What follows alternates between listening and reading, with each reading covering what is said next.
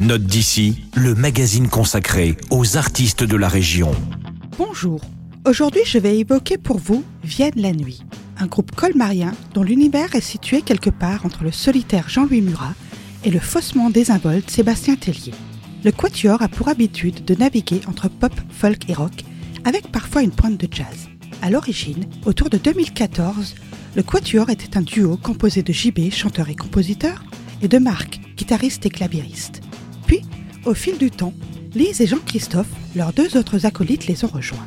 À l'été 2020, ils enregistrent Le Temps des Rêves, un CD EP 5 titres à l'ambiance feutrée qui fait la part belle à la chanson française et à la poésie. Je vous propose d'écouter un extrait de Lady in Red, une chanson empreinte d'un romantisme suranné. Lady in Red, à contre-jour, dans le tourbillon, sur la voie lactée.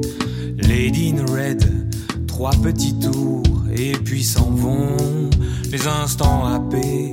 Au midi, je veux faire le tour de la nuit à vos côtés. Au jour en courir sous la pluie qui ruisselle